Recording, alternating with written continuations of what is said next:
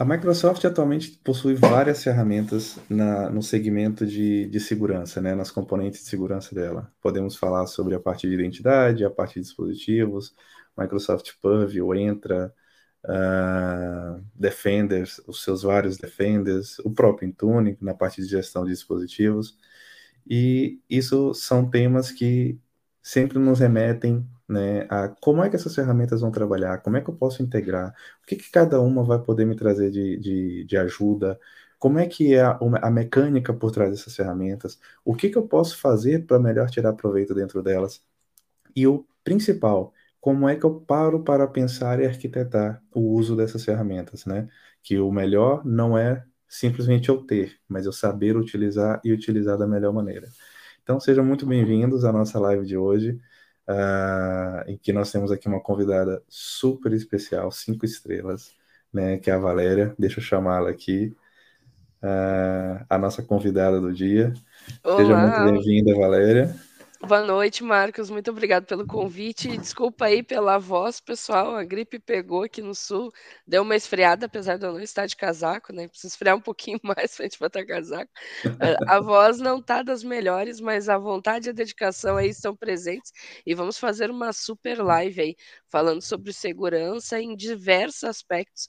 Vou colocando as suas dúvidas aí no chat. Vamos fazer um bate-papo bem bacana sobre esse assunto hoje. Muito bem, muito bem, muito obrigado, Valéria. Seja bem-vindo aqui, Mikasa Sukasa.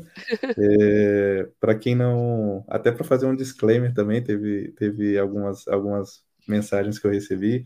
Ah, que bacana, a Valéria no, né, tá junto no canal e tal. Claro. Pessoal, para quem não, não acompanha muito aqui é, essa nossa, esse nosso relacionamento, vamos assim dizer, Exato. Ah, a minha vida virtual, ou a minha vida na comunidade, teve a, teve a, a participação de duas pessoas chaves aqui nessa história, e a Valéria foi uma das primeiras pessoas que abriram aqui um caminho para mim. Tenho alguns vídeos no, no, canal da Valéria. Posteriormente a gente fez um trabalho, um trabalho muito bacana que foi a, a, mentoria. a mentoria, né? Na primeira turma, na segunda turma também estive lá ligado com ela, virado mais para componente de, de 365 com a Valéria. Uh, e ela, pá, é, é, a mãezona aqui de, de, toda, de toda essa comunidade, né? Agora você fez eu me sentir velha, mas tudo bem, eu vou deixar passar essa parte. Depois a gente conversa. Só um pouquinho, só um pouquinho. É... Marcelo, sim, sim, a, a, live, a live eu, eu, coloco ela simultânea no LinkedIn e no YouTube, tá? É, ela, ela acontece, ela acontece simultaneamente. Vinícius também é um, um, um amigo nosso aí já antigo da comunidade. Cara, seja muito bem-vindo a todos, boa noite para vocês. É, espero que vocês possam tirar bastante proveitos aqui e ter uma, um bloquinho, um caderninho de anotações aí para ir anotando todas as nossas dicas. Uh, e eu gostava também de fazer um disclaimer para quem está aqui, e eu já vi que tem algumas pessoas que estavam participando da nossa última live, é, muito obrigado por vocês que tiveram até o final da live. Eu até estava comentando com a Valéria aqui agora há pouco. É, na, na quinta-feira passada, eu tive um pequeno acidente com a minha mão, e por acaso foi, eu não, não consegui até, até o médico para poder tirar um raio-x e tal, fazer alguma coisa para saber o que, que tinha acontecido. E então, só consegui fazer isso depois na sexta-feira. E por acaso foi a nossa live maior, foi uma live de duas horas. Então, para vocês que ficaram até o final, e eu tava ali um bocado, é, um bocado ali, como é que se diz? É, não muito não muito confortável com, com o mouse ali, com o rato na mão. Tava só com a mão quebrada, coisa simples, quem nunca? quem nunca, né? Quem nunca? É, então, para vocês que permanecerem e ficaram, olha, vocês são dos meus. Muito obrigado. Uh, olha Cuidem tá da aqui, saúde, tá, pessoal? Ao contrário do que ele está comentando ali. o Boa noite, mestre, Johnson. O nosso mestre Johnson está por aqui também. Matheus falou o quê? Conheci o Intune com você e a Valéria no Canadá. Tá a ver, galera? Oh, isso aí. É o poder é, da comunidade. É forte, é exatamente isso. A comunidade vai se ajudando e vai crescendo. Valéria, vamos falar é... Olha o nosso amigo Renan também. Renan vai vir cá. Renan tá me devendo uma data para aparecer aqui no canal. Renan está criando. O Renan, Valéria, mestre do DevOps, tá? Opa! Entende bastante do tema. É um amigo que eu criei aqui também em Portugal. Ele é do Rio. Um, e tá criando o canal dele, tá saindo em breve, tá? Vamos botar aí uns, uns vídeos de, de DevOps. Vou chamar tá? ele fazer uma live já. Certo, é só ele falar a data. Eu também tô esperando aqui ele, ele computar a data também para vir cá. Valéria, vamos falar um pouco aqui sobre, sobre as componentes da segurança, né?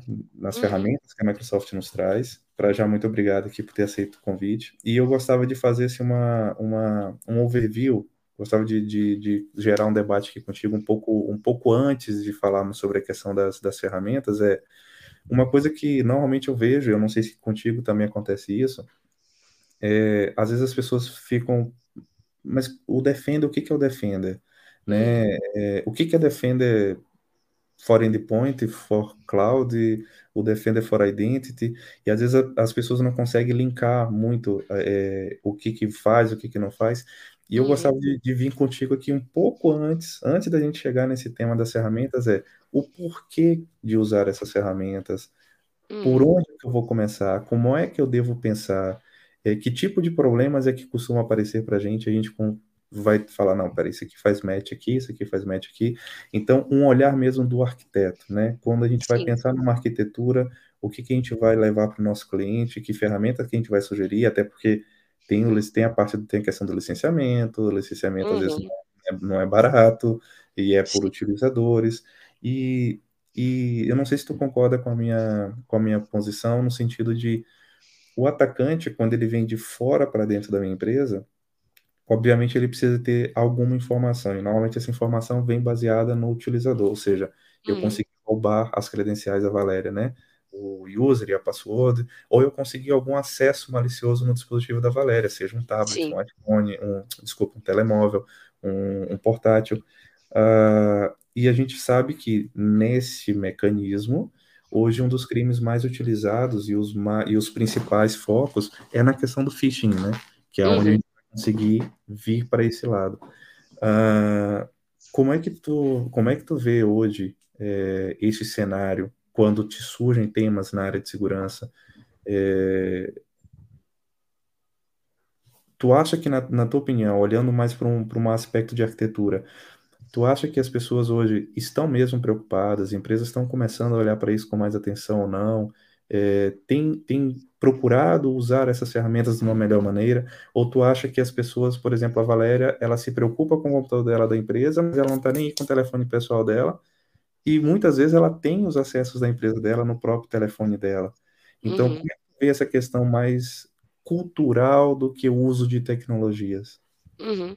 uma excelente pergunta, Marcos, porque o que, que, acontece de uma visão um pouco mais macro hoje? Uh, eu não fico mais surpresa, porém, isso ainda acontece em empresas e pessoas terem a percepção que a segurança ou parte dela é responsabilidade do provider. O que, que acontece? Nós temos uma série de ameaças que se tornaram muito mais possíveis dentro de um cenário de nuvem porque nós temos né, o, todos os nossos dados, por assim dizer, ou uma boa parte deles, fora dos nossos domínios. Não está mais dentro do nosso data center, está hospedado fora.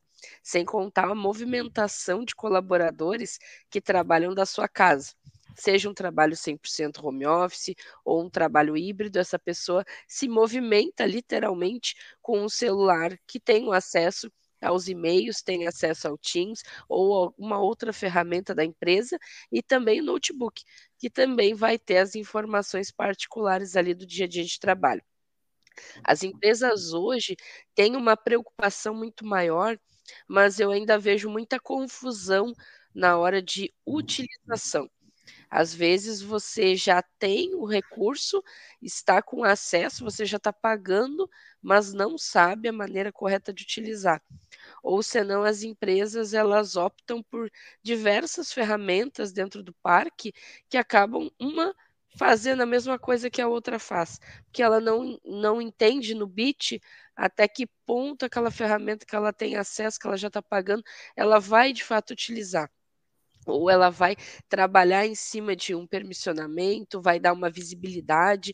E o que acontece hoje, os profissionais da segurança e profissionais também que trabalham muito com infraestrutura, arquitetura, precisam ter uma visão um pouco mais macro em termos de segurança, porque isso é uma responsabilidade de todo mundo, não apenas de pessoas rotuladas como sendo da equipe de segurança, porque a segurança ela vai estar presente em todos os aspectos. Eu costumo dizer que a segurança é uma cebola que ela tem diversas camadas, e quando você começa a esmiuçar, você chora, porque é muita coisa que você precisa proteger. Então, quando a gente fala de segurança, pessoal, a gente está pensando desde todos os itens que a gente precisa expor para a rua. Por exemplo, eu tenho um website, ele obviamente vai estar exposto, eu tenho a minha camada de servidores, tenho web apps, eu tenho meus containers, meus clusters, tenho a minha arquitetura ainda no ambiente on-premise, tenho as pessoas trabalhando de casa e muitas das vezes estamos falando de uma estrutura multi-cloud. Então, isso saiu totalmente da linha de um cenário que a gente tinha antes, onde todo mundo trabalhava das 8 às 6, batia seu ponto e ia embora e ficava tudo ali dentro da empresa. Hoje tem pessoas em diversos locais, algumas ainda vão no escritório eventualmente ou diariamente, mas isso são casos e casos. Como é que eu faço para proteger tudo isso? Vocês percebem que a gente se tornou um polvo, né? A gente tem que estar tá olhando para muita coisa ao mesmo tempo. Então, é um objetivo aqui da nossa conversa a gente conseguir entender de uma maneira mais macro o que protege o quê e o que faz sentido a minha empresa usar. Porque não é toda ferramenta que a gente vai ter a necessidade. E quando a gente tiver, a gente precisa saber exatamente como utilizar para garantir também aquele termo do FinOps, né? A gente não vai estar tá utilizando uma coisa aqui só dizendo que estou usando, estou gastando e não estou enxergando valor, não estou entregando nenhum benefício Exato. dentro né, da minha empresa, ou, se for o caso, para um cliente onde eu estou prestando serviço. Exato, exato, Valéria. E é interessante esse tema que tu, que tu comentaste agora sobre o trabalho anywhere, né? Então, uhum. hoje eu estou em casa, amanhã eu posso estar no escritório, ou eu posso estar viajando, então parei no aeroporto qualquer e estou ali com o meu portátil a trabalhar. Isso. Ah, Aquela rede aberta que não precisa colocar senha, etc. Exatamente, que tu mete o, mete o telefone para carregar não qualquer porta USB que tu encontra ali no aeroporto, né? E não sabe se está sendo infectado com alguma coisa.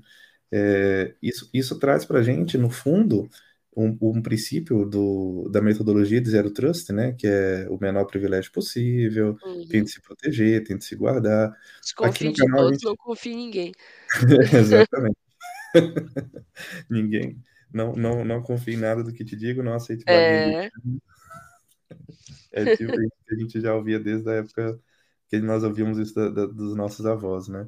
Isso aí. É, e uma, uma coisa também que eu percebo, Valéria, é que é interessante quando tu toca nesse tema de que hoje a gente não está mais preso, né, em quatro paredes da empresa, a gente está livre uhum. em qualquer lugar trabalhando, qualquer rede que a gente vai estar tá conectando, é, eu fiz uma brincadeira agora, mas sim, existe uma, um método de você ser infectado no próprio aeroporto, naqueles carregadores USB que tu liga ali teu é. telemóvel para carregar. Tu pode estar. E no tá, shopping tá, também, bastante essas coisas. Isso. É, e, e, eu percebo que às vezes as pessoas não se preocupam muito com essa questão. E eles pensam, uhum. ah, eu estou na nuvem, eu estou seguro. Não, meu computador da empresa tem antivírus, tem não sei o quê, tem uma equipe de TI que cuida disso, eu estou seguro. E não olha, por exemplo, Valéria, quantas vezes o telefone, é, e eu vou até fazer aqui um disclaimer, vou pedir uma desculpa, mas como eu não uso muito Android, é, eu já usei há um tempo atrás, mas hoje não, eu não, eu não costumava receber alertas no meu telemóvel dizer, olha, tem uma atualização do, do, do sistema operacional, ou às vezes até aparecia do sistema operacional, mas não aparecia do das aplicações, né, que, que uhum. vem de tempos em tempos o iPhone por si só ele já apita para mim e fala, ó, tem atualização, pode fazer, ou então já posso deixar para fazer isso automaticamente. Mas Sim. quantas vezes você não faz o não, depois, depois, não, depois eu faço a. Mas a então gente fazia isso com o próprio Windows também. Quem nunca? Exatamente. E aí, aí você traz ferramentas como, por exemplo, o Intune, que vai me proteger a nível de Windows Update, e lá nas minhas políticas eu posso falar, não é adiável. Assim que sair a atualização, faz e já faz o reboot direto na máquina, Nem né? pensa duas vezes.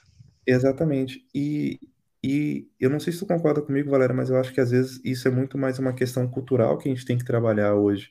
É, não só na, em nós próprios, mas também dentro da nossa corporação, dentro da nossa empresa, para que as pessoas possam ter essa consciência de que, olha, o meu telemóvel também precisa estar atualizado. Eu não posso Sim. ficar dando snooze ali no meu, no meu, no meu portátil, porque eu tenho que fazer a atualização do Windows Update, porque uhum. senão depois eu não, eu, não, eu não consigo acessar alguma coisa, né? É, e aí você tem hoje muitas ferramentas, sei lá, uma Conditional Access, um Defender for Endpoint, um Defender for Cloud que vai te ajudar, que vai te trabalhar ali, mas uh, essa questão de a cultura que a gente tem que adotar, a forma como a gente tem que trabalhar, a forma como a gente tem que pregar isso hoje dentro da empresa, é, na tua visão, tu acha que sim, isso, é, esse é um caminho que a gente tem que levar de é, começar pelo básico, vamos assim dizer? É, treinamento, bem feito, né? Exatamente. Formações contínuas, treinamento com as pessoas, é, até mesmo testes de phishing, por exemplo, para tentar roubar informações. Tu acha que, que isso hoje a gente já pode subir esse degrau, já podemos pular mais para frente? Ou ainda há muito trabalho a ser feito neste, neste aspecto? Eu acho que com relação a tanto teste de phishing, como tá sempre lembrando as pessoas em relação a boas práticas, é uma coisa que você não vai falar uma vez e nunca mais. Ou o teste, o próprio teste mesmo, fazer uma vez e nunca mais. Até uma coisa que as empresas precisam fazer com periodicidade, até porque nós temos uma certa rotação de colaboradores. Eu me lembro de uma empresa que eu trabalhei que um dia a gente teve um problema, ainda trabalhávamos, né, no on-premise, e imagina você tá trabalhando um dia normal e do nada a rede começou a ficar lenta. Aí é aquela coisa, ah, primeiro, ah, deve ser tua máquina, fulano. Daqui a pouco o outro começou a gritar, ah, aqui também tá ruim. Daqui a pouco era o setor todo. Daqui a pouco era os outros setores ligando para nós. Ah, não, peraí, tem, tem guru no angu aí, tem alguma coisa. E começou. Aí é aquela coisa, não tá apitando nada, monitoramento, servidor e não sei o quê. Eu me lembro que um colega meu se parou na frente do switch e ficou olhando as luzinhas. Eu olhei para ele assim: o que, que tu tá fazendo? Ele assim: não, eu, eu, eu já sei como é que ele, ele fica ali brilhando, então eu já sei se tem alguma coisa errada. Eu fiquei assim: esse cara tá doido, não, isso não tem nada a ver uma coisa com a outra. E a gente ficou. Mas sabe aquela função de bater cabeça que deu uns bobos, ninguém sabia o que estava acontecendo no mundo? Duas horas depois, eu acho, se identificou que estava de uma das máquinas de um outro andar estava saindo requisição, assim, totalmente anormal. Aí foi se olhar, tá, o IP dessa máquina, ver o nome da máquina, no, máquina e tal. De quem é essa máquina? De fulano. Resumo da ópera. Uma colega do recrutamento, que obviamente recebia e-mails com currículos, abriu um e-mail que não era um currículo. Só que, como não aconteceu nada na máquina dela, tipo, não, não desligou, não deu mensagem de fatality nem nada do tipo, a vida que segue.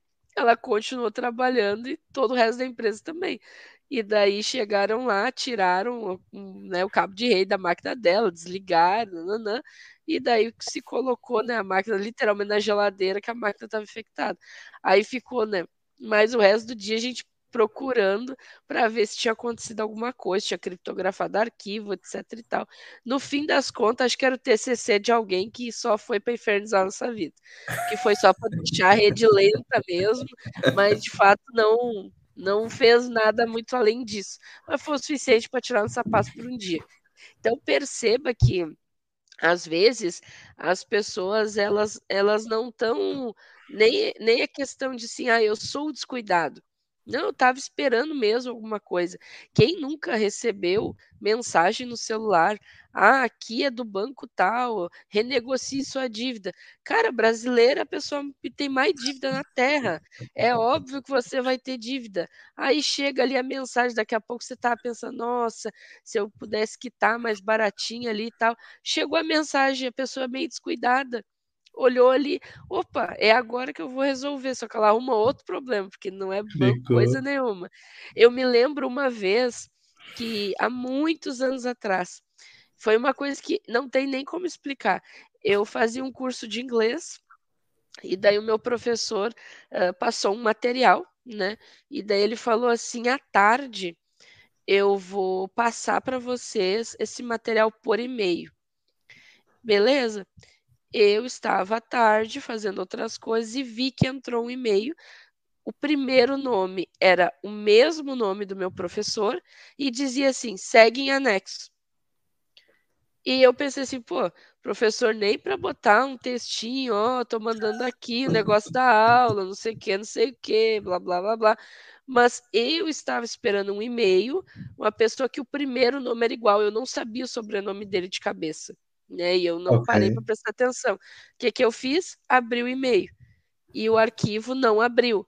O que que eu pensei? Nossa, nem para anexar um arquivo direito ele prestou. Daí eu botei a culpa nele, que era professor de inglês, e não um profissional Claro. de TI, que o profissional de TI era eu, que vos falo, e esqueci o assunto. Quando eu cheguei segunda-feira na, na aula, a minha professora da faculdade falou assim: Valéria, eu acho que o teu e-mail está infectado. Daí eu, por quê? Porque eu recebi vários e-mails teus no final de semana com um arquivo que não Uh, dá para abrir. E eu, opa. Aí eu fui olhar e realmente o meu e-mail estava disparando assim, a varrer. O problema é que cada pessoa que abria o e-mail com o anexo que eu tinha mandado, que não tinha sido eu, passava adiante para todos os seus contatos, tipo corrente, entendeu? Mais ou menos uhum. por aí. Só que daí o problema é que depois eu estava recebendo o mesmo e-mail dela, porque obviamente ela abriu o arquivo, Criou um o loop. dela foi, ficou um loop infinito, assim, e eu fiquei, meu Deus, é tudo culpa minha. Mas então percebam que uh, às vezes é falta de cuidado e às vezes também é na sorte que pode acontecer. Por isso que todo cuidado é pouco. Recebi um anexo, avaliar que tipo de anexo é. É muito interessante a estratégia uh, da gente utilizar as próprias ferramentas da Microsoft para criar Uh, um e-mail falso ali, o mais perfeito possível, porque isso a gente vai estar tá testando também os nossos próprios colaboradores. Mas entendam também, pessoal, que a engenharia social ainda é uma das áreas mais eficientes dentro desse contexto. Pelo seguinte, vamos lá, a gente está trabalhando remoto. Ok? Mas ainda tem pessoas que vão no presencial. Imagine um cenário onde você pega o seu crachá, eu sei porque eu já fiz isso, e você usa ele para marcar a mesa do restaurante que você vai almoçar, ok? Deixa lá, ó, essa mesa aqui é minha, ninguém vai sentar no meu lugarzinho, etc e tal. Vem uma pessoa mal intencionada, ela olha o seu nome, olha o númerozinho do crachá, às vezes tem até no crachá número de documento, como um CPF, um RG, às vezes as empresas colocam. A pessoa vai ali, discretamente tira uma foto ou anota, faz alguma coisa. Depois ela pode simplesmente pegar, faz uma ligação para a empresa, fulano, troca aqui minha senha, transfere para o TI, olha só, troca a senha, nananã. Aí a fulano, setor tal, ah, preciso de confirmação, número do seu documento.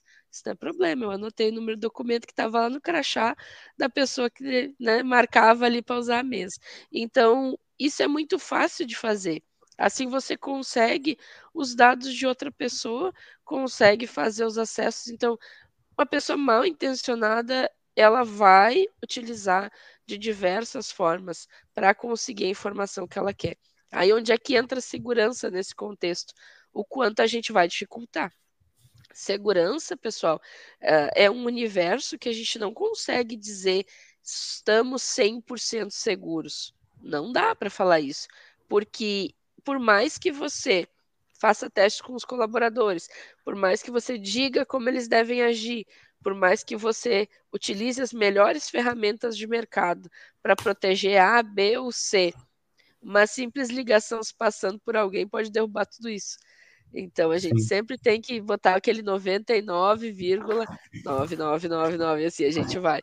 Né? Então a gente precisa ter bastante atenção é claro que dentro desse contexto a gente vai precisar de pessoas olhando diversos cenários e especialistas em ferramentas diferentes para que a gente literalmente venha unir forças e garantir o ambiente mais seguro possível.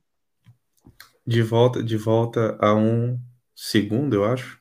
Se não tem erro, o segundo pilar do, da metodologia do Zero Trust, né? Assuma Sim. riscos. Ou seja, Exato Assuma que você tem falhas, assuma uhum. que a uhum. sua rede pode ter brechas, que você vai ser invadido, para que você possa ter uma política no sentido de e agora, quando eu for invadido, como é que eu vou fazer para evitar esse movimento lateral, para evitar que essa máquina infeccione outras e vá em busca de. Até fazendo aqui uma, uma breve explicação, Valéria, eu, eu sei que tem pessoas que, que nos acompanham que já são profissionais e se calhar até melhor do que nós.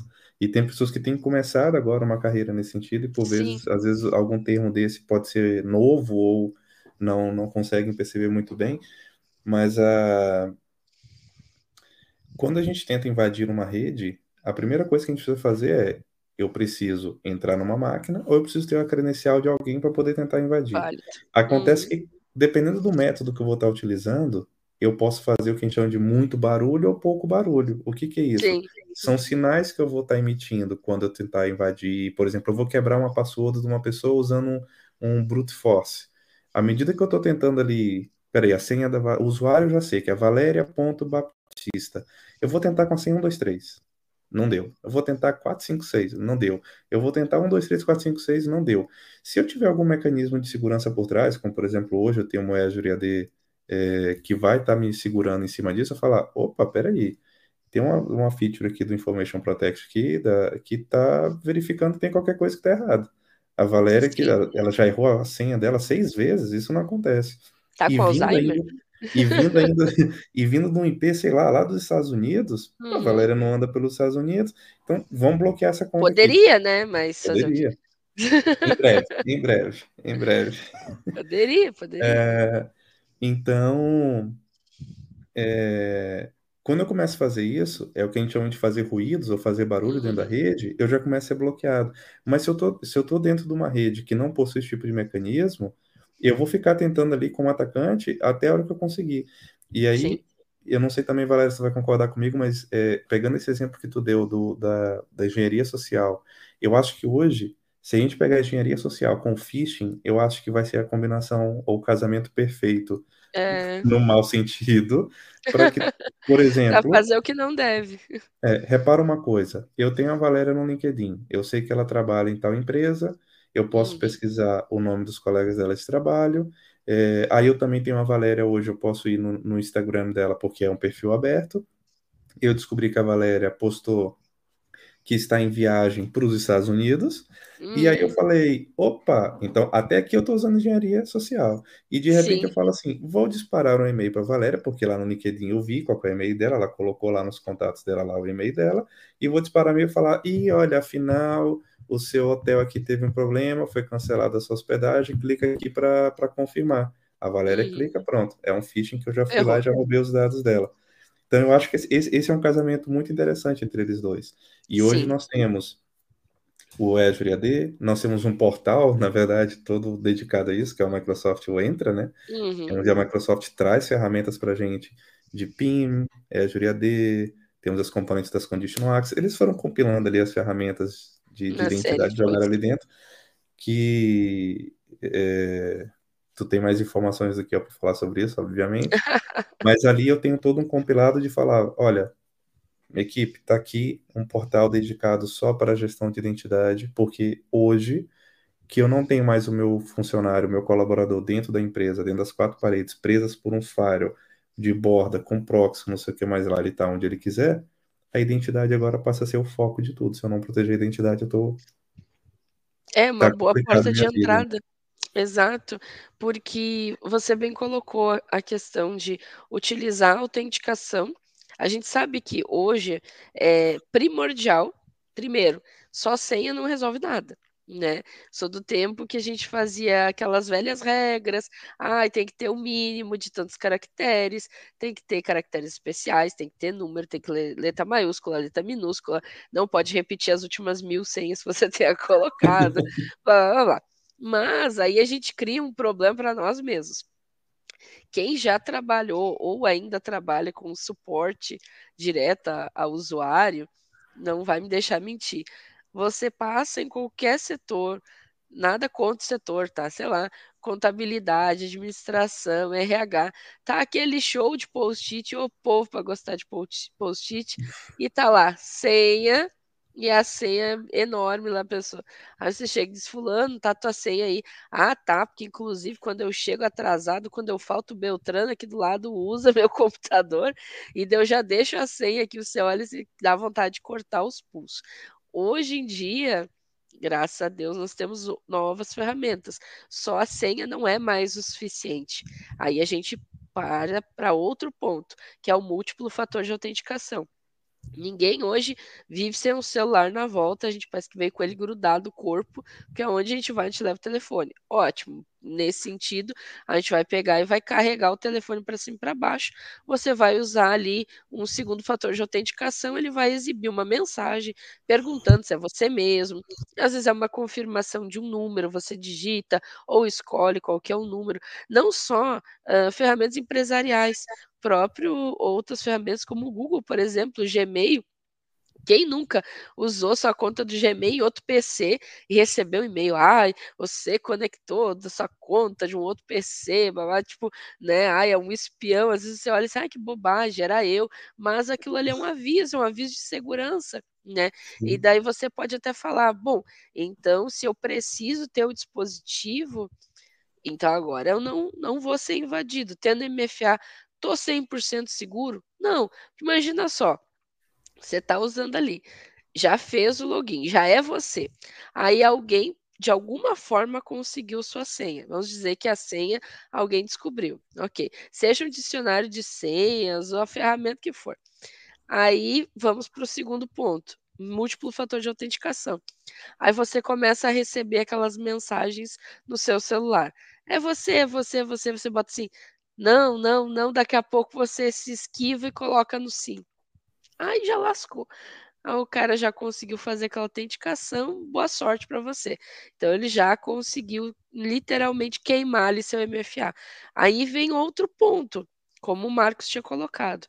Quais são as travas que a gente pode utilizar, né, para não deixar isso tão exposto, né, dentro de um contexto de da onde que eu posso fazer essa utilização, eu posso colocar ali uma faixa de IPs, eu posso colocar países que são permitidos, ou seja, veio de outro lugar, você nem vai conseguir fazer nada, ok? Então, assim a gente consegue delimitar essa utilização, ou seja, a gente está subindo um pouquinho mais o muro, mas não quer dizer que alguém ainda não consiga pular ou fazer um buraco nesse muro.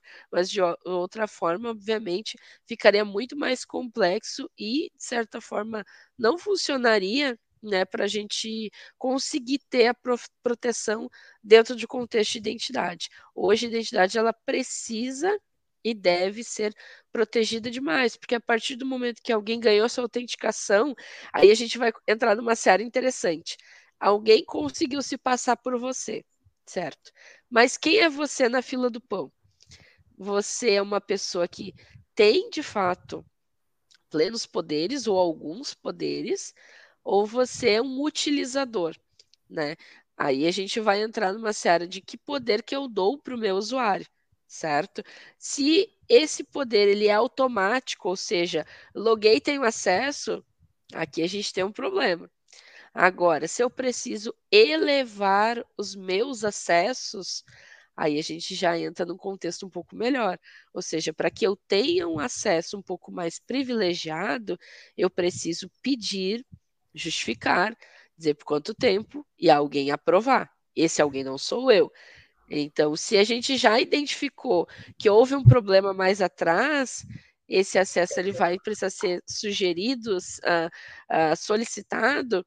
Então eu já sinalizei para alguém, gente, deu problema aqui, meu usuário tá ferrou. Então se chegar alguma requisição não aprova.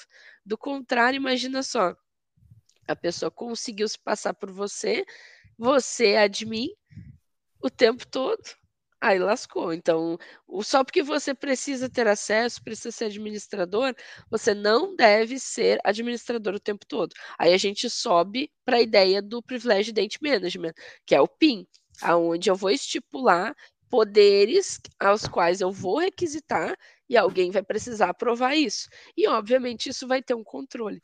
Né? E de tempos em tempos, a ideia é que esse acesso seja sempre revisado. Aí a gente entra na seara do Access Review. Aí muita gente me diz assim: ah, cara, esse negócio de Access Review, bobagem, não precisa. Não, não, não. Só que o que acontece? A movimentação lateral de pessoas é muito comum dentro das empresas. Então imagina só, eu sou do time de segurança. Aí eu tenho acesso XPTO. Aí amanheceu a Valéria, ah, a Valéria foi movida para outro time. Eu não preciso mais dos acessos que eu tenho hoje porque eu estou fazendo outra atividade.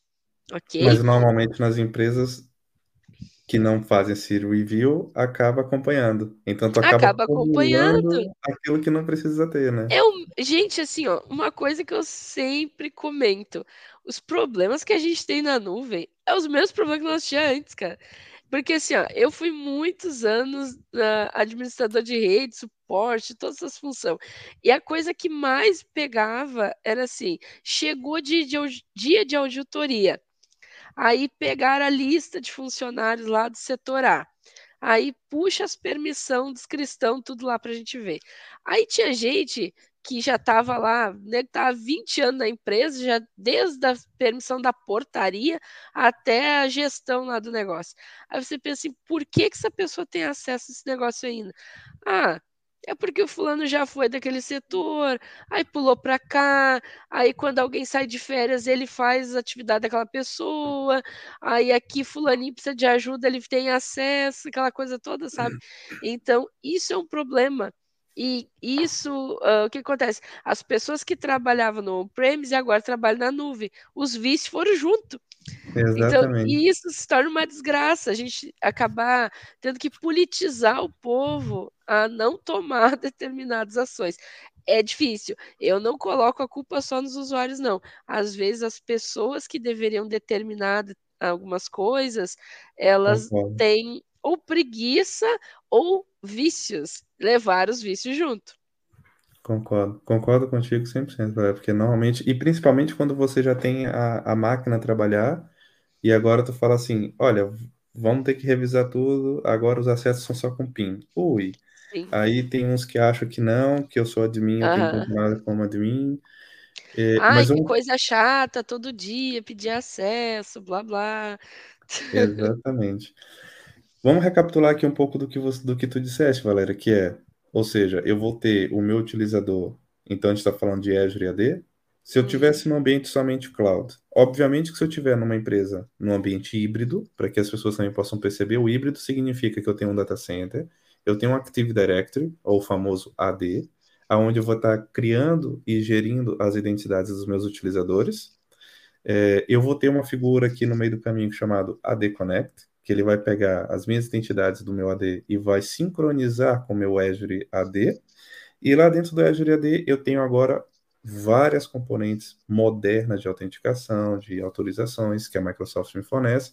Então, o que a, Valéria teve a comentar aqui, eu estou falando do meu utilizador dentro do AD, eu estou falando do PIN, que é fazendo o acesso de... O, o, se, o, se o usuário da Valéria ela, ele precisa ser administrator, ok, mas ele vai estar elegível para ter essa, essa, essa elevação, e alguém que vai estar provavelmente acima da Valéria é quem vai permitir ou não, por quanto tempo, porque vai ter toda a lei uma justificativa. Eu tenho a questão do, do Identity Protection, que vai dizer que a Valéria ela só pode, por exemplo, é, se conectar para trabalhar estando no Brasil, no horário de comercial dela, que é das 8 às 18, não pode final de semana, não pode à noite, se vier de algum outro IP, bloqueia. Eu posso ter conditional access ali dentro que vai dizer que se a Valéria não cumprir com todas aquelas regras, está bloqueado os acessos dela. Por exemplo, a, a Valéria tentou pegar o computador pessoal dela para ceder a conta dela da empresa e falou: não, não, tua máquina não está em compliance. Tua máquina é. não tem todas as features que eu preciso. Tu vai pode sonhando. conectar no teu computador. Hã? Vai sonhando, não vai conseguir. vai sonhando que consegue. Eu tentei fazer isso recentemente. Eu tentei fazer, surgiu uma mensagem: vá dar uma volta. é... Podia ser pior, podia passar no RH, né? É, por exemplo, né? Não, mas a, a gente precisa estipular esse tipo de coisa, para garantir tanto questão de vazamento de dados, como até mesmo os, os pontos da própria segurança. Uh, a segurança eu vejo que é uma coisa que se torna um pouco chata, mas extremamente necessária. E existe ainda esse ponto da cultura, né, da, da, da própria gestão levantar a flag, né, gente? A gente precisa, né, e trazer essa conscientização. Né? Então a gente fala sobre diversos cenários: a conscientização das pessoas, o fator utilização, e daí a gente parte para dentro de uma seara um pouco maior, que é ok. Agora eu já, teoricamente, estou politizando o pessoal aqui, a gente tem utilizado as ferramentas, mas e aquilo que está na nuvem? Uh, como que eu estou monitorando isso, protegendo e, obviamente, sendo alertado caso algo saia fora da curva. Aí a gente precisa analisar o tipo de ambiente. Você tem um ambiente 100% na nuvem, você tem parte na nuvem e parte no data center on-premise, você tem parte no on-premise na nuvem multi-cloud, mais de uma nuvem, eu vou precisar trabalhar com times diversos e com diferentes skills para conseguir entender qual a melhor estratégia dependendo de cada um desses tipos de cenário. E, obviamente, adequar as ferramentas do provider que a gente estiver utilizando, ou dos providers, se for o caso, e conseguir proteger ao máximo cada camada de serviço. Eu vejo que isso também está muito associado ao tipo de empresa, porque você precisa seguir determinadas regulamentações se é uma empresa governamental, se é uma empresa farmacêutica, área da saúde, se é um banco, você vai ter auditorias focadas em âmbitos diferentes, né? Claro que a proteção ela vai ser um tanto quanto genérica, mas de certa forma a priorização e também o, o índice de informações que você vai usar para comprovar que está seguindo as melhores estratégias muitas das vezes é associado ao tipo de serviço que você oferta, até porque você precisa comprovar isso. Se eu tenho um banco, uma cooperativa, eu vou responder para o Banco Central. Então, eu preciso provar que eu estou seguindo as normas, ok? Então, tudo isso precisa ser né? analisado. Né? Exatamente. E aí nós temos uma ferramenta muito interessante para nos ajudar nesse ponto, Valéria, que é o Purview, né? Em que ele Sim. vai trazer a Microsoft disponibiliza essa ferramenta. Disponibiliza, entre aspas, eu tenho que pagar pelo É uma, é uma ferramenta dentro do contexto de cloud da, da Microsoft, mas lembrando que o Purview, ou Purview, tanto faz, tanto faz, uh, ela não necessariamente, ela, ela está associada à segurança, mas ela não entra dentro do critério de trazer segurança. Ela é diferente de um Defender, por exemplo, que a gente vai falar depois. O Purview, ele vai trazer para nós muito a questão do compliance e trazer uma visão de informações, os meus dados, quem tem acesso ao quê. Então é tipo uma auditoria gigantesca em cima das minhas informações. Posso conectar ele a uma base de dados, por exemplo, e ali eu tenho uma visibilidade de quem está fazendo o que, quem tem acesso aonde. Agora, se eu for conectar minha base de dados no Defender, ele vai trazer dentro do critério de proteção de dados, né, contra uma injeção de informações, contra a captura de dados, então elas têm objetivos diferentes. Agora, eu preciso ter uma auditoria em massa, ter uma ideia de compliance e tudo mais, eu vou utilizar o Purview, não só para bancos de dados, mas eu posso conectar ele no SharePoint, em outras ferramentas também, não só na nuvem, mas também algumas coisas on-premise. Mas a ideia é o quê? Eu preciso olhar para o cenário que eu tenho, quais são as ferramentas que a gente está utilizando, como é que é o cenário da minha empresa, que tipo de estrutura a gente está construindo, e ali conseguir elencar quais são as melhores tecnologias. No caso do, do Purview, a gente vai estar tá conectando ele à base de dados. E ali eu vou conseguir ter essa ideia de até mesmo o próprio DLP, por assim dizer, né, um Data Loss Prevention, Uh, não dentro do contexto do Microsoft Defender for Cloud Apps, porque daí a gente já está falando mais para informação uh, num compliance de dados dos meus colaboradores. E o Purview a gente pode trabalhar também num contexto de cloud mesmo, né? Informações que estão ali dentro da nuvem, por assim dizer, mas não deixa de ser um, uma ideia de CASB, né? Que a gente vai estar tá trabalhando. Então aqui a gente já entra numa seara bem interessante. Eu estou falando de segurança, eu já trago um contexto de data loss prevention, já falo de um CASB, e ali eu vou estar tá trabalhando as minhas informações, porque qual que é a estratégia, pessoal? Se alguma coisa der errado, a gente precisa saber aonde é que foi. A gente precisa saber o quanto antes. E, obviamente, qual. Aquele... Isso, minimizar o impacto né, o de tudo de isso. Né, do, Exatamente. Tipo, a, a questão que a gente fala dentro do contexto de Zero Trust, aonde eu assumo que alguma coisa pode não sair tão bem assim, pode não dar tão certo, é ok não saiu tão bem como eu gostaria. Mas qual que é o impacto disso? Como eu estou protegendo os meus workloads, né, com base em proteção? Isso vem desde aí o povo de infraestrutura que está acompanhando na live, isso vem desde a estratégia que a gente usa para criar o nosso ambiente na nuvem. Então, desde uma arquitetura hub spoke, por exemplo, aonde eu vou tentar manter as VNets se comunicando apenas com a VNet de hub e não entre elas, visando que um ataque lateral poderia passar e literalmente ficar dançando entre as minhas VNets e fazendo escambau, destruindo com a nossa vida e com a nossa paciência. Então, primeira estratégia, então a gente fala desde a parte da infra. Aí quando a gente entra para workloads de serviço, ok, o que, que eu estou protegendo no meu ambiente hoje? Ah, a gente está subindo um antivírus nas máquinas.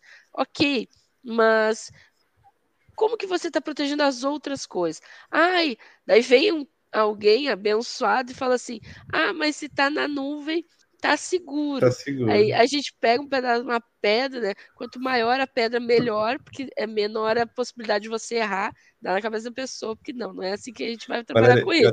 Eu, eu dizer Inclusive, seguinte. acho que foi isso que o Marcos fez, por isso tá com a mão machucada. eu, até, eu até costumo brincar e eu digo que o computador é uma máquina extremamente burra por mais poder computacional que ela tenha, ela é burra. Por quê? Porque ela precisa que tu mande ela fazer alguma coisa. E se tu mandar então, ela fazer errado, vai fazer vai errado. errado. Então, sempre que alguém fala Agora assim, ah, você pergunta para o chat GPT para né, tomar melhores decisões. Ex exatamente. Mas, Valéria, eu, eu, eu notei que uma coisa, tu falou uma frase sobre o Defender, mas antes disso eu vou voltar um pouquinho atrás, porque tu tinha comentado sobre é, métodos modernos de autenticação, sobre Sim. formas né, de, de nós nos mantermos seguros, que a própria Microsoft prega muito forte isso, e, uhum. e, isso não vem da Microsoft, mas ela prega muito forte, que é a questão do, do passwordless, né? Então, ou seja, uhum. é, vamos esquecer, entre aspas, a password e vamos tentar utilizar métodos mais modernos, que é Sim. quem você é e o que você tem. Então, uhum. um fingerprint, um face recognition, um leitor de... A gente viu essa semana... Olha, eu ando, eu ando tão corrido que eu, nem sabe que já hoje, foi, mas. Eu só sei que hoje é quinta-feira porque tem live, mas, é, mas eu acredito que foi nessa semana que a Apple lançou o Vision Pro, né, o óculos dela. Ah, é verdade, foi essa semana. E mesmo. eles apresentaram a informação de que o desblo... ele vai ser bloqueado para ti, não é qualquer um que vai poder chegar e usar, e o desbloqueio dele vai ser feito a partir do, da Iris, então vai da ter um Iris ID. Ou uhum. seja, a gente está partindo por essas, por essas questões modernas.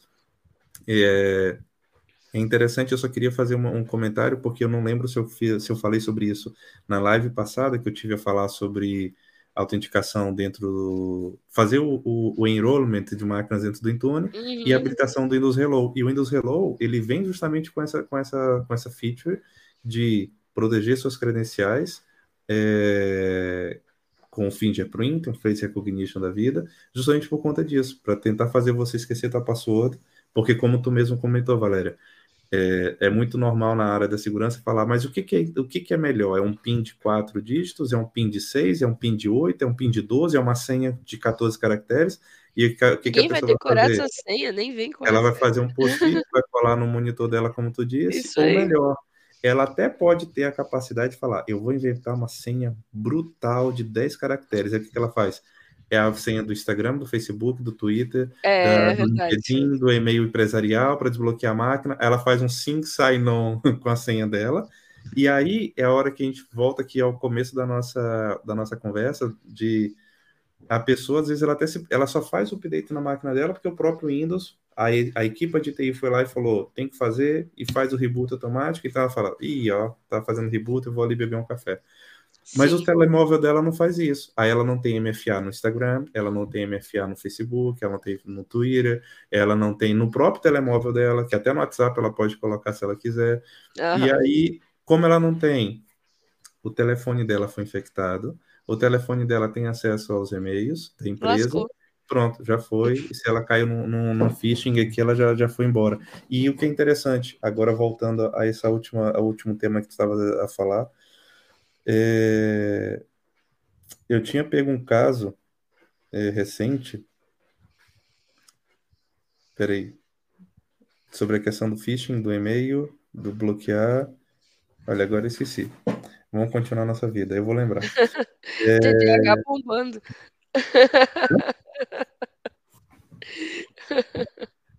Falando sobre o Defender, Valéria, hoje nós temos, eu até comentei um pouco sobre o Defender for Endpoint na, nas lives que eu tenho feito aqui sobre o Intune, que é uhum. é o, a, vamos chamar a versão do Defender, que popularmente as pessoas chamam de antivírus, mas para quem usa e trabalha o Defender for Endpoint sabe que é, é, o mínimo que ele é antivírus. O resto de features Sim. que tem dentro dele ali não dá nem para chamar aquilo de antivírus. Uh, nós temos o Defender for Cloud, que ele vai olhar para os nossos servidores, para nossas aplicações, não só o que está on-premise, mas o que está na cloud. Na verdade, ele foi feito para cloud, ele pode olhar Sim. o que está on-premise e ele pode olhar multi-cloud. Ele é multi-cloud. Uhum. Certo? É, e como é, que, como é que o Defender hoje ele, ele estaria preparado para nos apresentar é, uma ajuda nesse sentido de, de, de, segurança para as minhas aplicações, para os meus servidores. Uhum. A mecânica do Defender hoje, como é que eu posso tirar proveito dele? O Defender, ele é muito conhecido pelo fato dele ser o termômetro de segurança que a gente tem okay. na nuvem. Quem nunca foi. É o antigo Security Center, né? O símbolo continua o mesmo, mas trocou o nome. Eu comecei a estudar, o nome ainda era Security Center e mudou para Defender for Cloud. Muita atenção, pessoal, quando alguém pergunta para você de Defender, que eu até brinco, né? No dia a dia, Deus me Defender, porque é tanta ferramenta com esse nome, hoje que o negócio tá, parece o, o, o Homem-Aranha no multiverso. Porque é Defender em vários aspectos. A gente tem o Defender for Cloud, Sempre que alguém falar Defender for Cloud, nós estamos falando do Defender, que aparece lá no painel do Azure, onde você vai ver a sua nota, o seu score, né? Fala chique, score de segurança da nuvem, aonde ele vai trazer uma métrica de segurança do, do, seu posicionamento, digamos assim, da nuvem. Então, o que, que ele vai estar tá olhando? Como a sua organização está trabalhando seus workloads. Ele vai trazer também, né, a parte do score, o score e mais algumas features é 0800, mas a gente tem aí o lançamento do Defender, o módulo do CSPN, que ele está em, em, não digo preview, mas ele já está liberado, mas está 0800 aí até 1 de agosto, aonde ele traz também a parte de ataque PEF, ele traz outras funcionalidades dentro do contexto de EDR, então vale a pena você olhar, né, dá dentro do portal, vai dentro das configurações de ambiente, ele vai trazer os módulos que você pode habilitar. Lembrando, o Defender, ele tem algumas camadas, algumas muitas, vamos colocar assim, de proteção. E você pode escolher o que você quer utilizar e o que você não quer. Então aí a gente vem no contexto de organização, é, desde o povo que vai dizer o que que fica onde, pelo amor de Deus, muita atenção, né? Os projetistas de nuvem aí que dá vontade de cortar os pulsos pelo seguinte. Nós temos, por exemplo, a parte de proteção para servidores, onde a gente vai ter uma proteção de endpoint, ok? Uh, você tem dois planos que você pode escolher ele vai cobrar por máquina por mês, ok? Dentro desse contexto, você vai olhar cada funcionalidade que ele traz de proteção para cada um desses planos e escolhe o plano que você quer utilizar. Pessoal, no caso das máquinas, você ativou o plano todas as máquinas da sua assinatura vão nascer protegidas. E as que já estavam ali e você ativou a proteção, aí elas vão começar a ser protegidas gradualmente. O que, que acontece? Ah, eu tenho aqui uma assinatura que eu tenho 80 máquinas que é produção e 20 que é homologação. Para essas 20 aqui eu não quero. Hoje, 8 de 6 de 2023, a gente não consegue fazer isso. Pode ser que no futuro a gente consiga setar na mão qual a gente quer, qual a gente não quer. Hoje não acontece. Então você precisa movimentar essas máquinas para uma outra assinatura. Aí que entra o contexto de organização que eu comentei com vocês. Outra coisa que a gente pode entrar no contexto de. Mas aí tu foi agora lá na Z900, hein, Valéria? A Z900, a Z104 também tem esse, uh, a Z500, que é a, a parte de segurança né, na nuvem. Uh, então, assim, quando a gente fala do Defender, ele tem a camada de proteção de servidores, tem a parte de Kubernetes, tem a parte de, de containers, tem também a parte de DNS, temos também API, que saiu por último agora, que está em preview e está 0800 também. Uh, tem vários módulos ali onde você pode fazer a produção dos próprios storage accounts, Key Vault. Então, ali você vai setar o que, que você quer proteger. Quais são as camadas de serviço? Você pode selecionar todas, você pode selecionar somente aquilo que faz sentido e vai ser ativado por assinatura. Então você vai lá, ativa na assinatura. No caso dos storage accounts, você pode ativar manualmente os storage account que faz sentido ou não, diferente das VMs. A VM ainda é uma exceção à regra. Mas entenda que a partir do momento que você foi lá, escolheu qual é a camada de proteção, quais são os recursos, ele vai estar tá rodando esse scan né, em, em real time, que a gente chama, né? Então ele vai estar tá validando isso aí. Ok. Dentro do Defender, entenda que a gente vai ter essa pontuação nessa nota e ele vai trazer para nós as recomendações, ou seja, itens que ele entende que a gente deveria melhorar, ajustar, e em consequência disso, ele vai aumentar a nossa pontuação. Ah, qual que é a pontuação ideal? Bom, o ideal é 100, mas é, um ponto interessante é o seguinte, não é uma vez salvo, salvo para sempre. Você vai ter que ir lá, a partir do momento que, ah, cheguei no 100, não é assim, ah, agora, pessoal, a gente não precisa mais olhar para isso aqui que tá tudo certo. Não, no outro dia pode estar tá muito menor, porque ele vai atualizando aquela nota conforme a gente vai criando mais recursos. Então, a gente vai se basear em primeiro. Qual que é a minha nota? Ok, o que, que impacta a minha nota? Os itens que estão na guia recomendações. Ok, aonde que eu vejo o que está acontecendo Uh, dentro do meu ambiente e a partir dali eu vou ter uma tomada de decisão. Eu vou no Security Alerts. Ali naquela guia de Security Alerts, ele vai trazer para nós o que está acontecendo de errado no meu ambiente. Então, ele pode mostrar que teve uma tentativa de ataque XPTO, teve uma máquina que estava exposta para a internet, e ali, a área de SOC, por exemplo, é que vai ter uma tomada de decisão. Lembrando que lá no Defender, pessoal, você não precisa necessariamente ficar vesgo, olhando a tela, por assim dizer, né? O tempo todo, meu Deus, eu preciso ver aqui o que está acontecendo. Você pode criar uma automação de workflow e determinar que cada vez que entrar um alerta, ele vai ser encaminhado para um determinado e-mail. Daqui a pouco você tem uma ferramenta de ITSM na sua empresa que quando chega um e-mail para uma determinada caixa, ele abre um ticket automático. Daqui a pouco vocês trabalham com Gira, com Slack, ou até mesmo usam os grupos do Teams para tratar sobre esse tipo de coisa. E daí você vai lá, cria uma automação e sempre que tiver um alerta ou uma recomendação, por assim dizer, você vai categorizar se você quer que todos, né, ou somente um determinado ali seja enviado. E ali você vai encaminhar e vai criar um fluxo com base naque, naquele alerta. Então, digamos assim, toda vez que entrar um alerta de segurança nível alto, eu quero que envie um e-mail para essa caixa aqui do meu ITSM que vai abrir um chamado e encaminhe também uma mensagem para o grupo do Teams dos analistas do SOC. Beleza. Cada vez que entrar lá, esse pessoal vai receber um alerta, uma cópia com o detalhamento de tudo que está acontecendo. E a pessoa vai poder dar o embate para aquilo ali. Isso é muito bom, principalmente quando você tem um fluxo na sua empresa com uma pessoa que trabalha em plantão, por exemplo. A pessoa não vai conseguir ficar olhando tudo ao mesmo tempo, ela vai ser uma não. pessoa reativa. Né? Então, ela recebeu um alerta, ela vai lá ver o que está acontecendo. Então, isso é muito bacana de, de você colocar esse tipo de automação.